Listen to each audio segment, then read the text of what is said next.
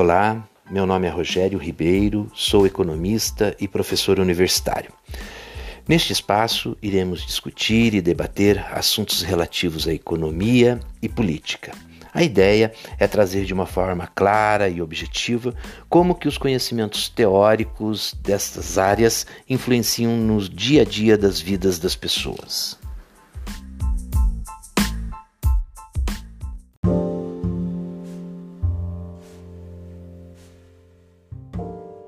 Estatísticas divulgadas recentemente provocaram euforia nos corredores palacianos. Muitas pessoas começaram a divulgar que a economia brasileira já havia retomado o crescimento econômico e estava a pleno vapor. Há quem afirme que já estamos operando com os níveis pré-pandemia. As coisas não são bem assim. Estamos avançando, porém, ainda estamos muito aquém do ideal. O anúncio do crescimento do PIB no primeiro trimestre de 2021 em 1,2% colocou os governistas em estado de êxtase.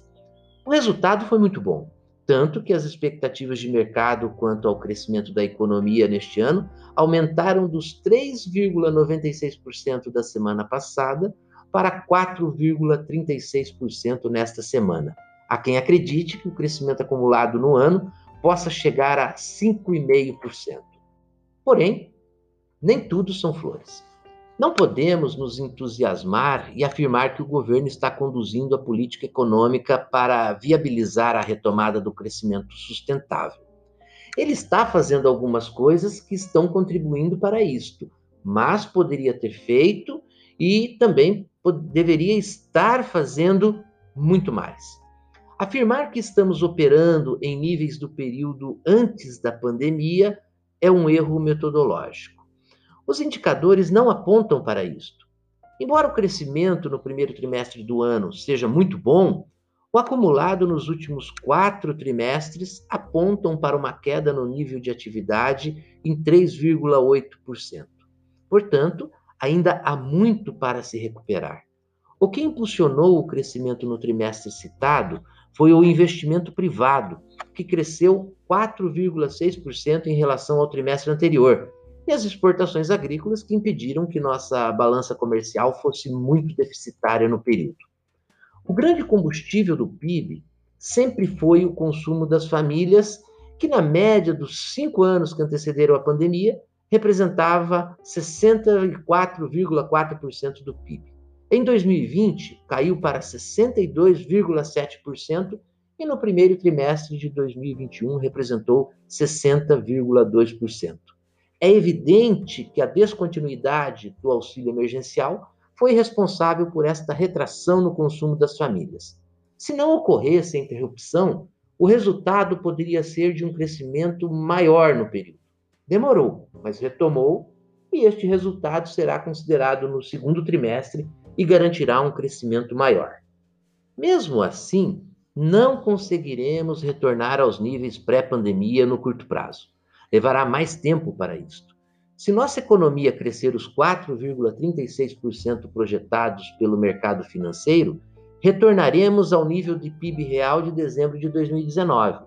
Porém, os demais indicadores não retornarão. A análise não é tão simples assim. Se ampliarmos o escopo da análise desde o segundo mandato de Dilma Rousseff, passando por Temer e chegando em Bolsonaro, de 2014 a 2020, temos um encolhimento do PIB na ordem de 5,9%. Com o crescimento previsto para 2021, ainda teremos uma queda acumulada de 1,8%. Na mesma linha, a Organização para a Cooperação e Desenvolvimento Econômico, a OCDE, projeta que o Brasil levará 2,75 anos, ou seja, quase três anos para retornar ao PIB per capita real igual aos níveis do quarto trimestre de 2019. Assim, podemos considerar que este indicador será normalizado somente no final de 2022, isto se não tivermos nenhuma intercorrência. O cuidado com a economia inspira muita responsabilidade e atitude. Desta forma, podemos concluir que nossa economia está retomando o crescimento econômico, sim. Porém, há muitas coisas para além do crescimento. Temos que recuperar os empregos e a renda real dos trabalhadores. E também temos que tirar milhões de pessoas da extrema pobreza. E isto não acontecerá sem uma forte atuação dos governos. Não basta ficar sentado à beira do caminho. Ainda tem muita coisa a ser feita.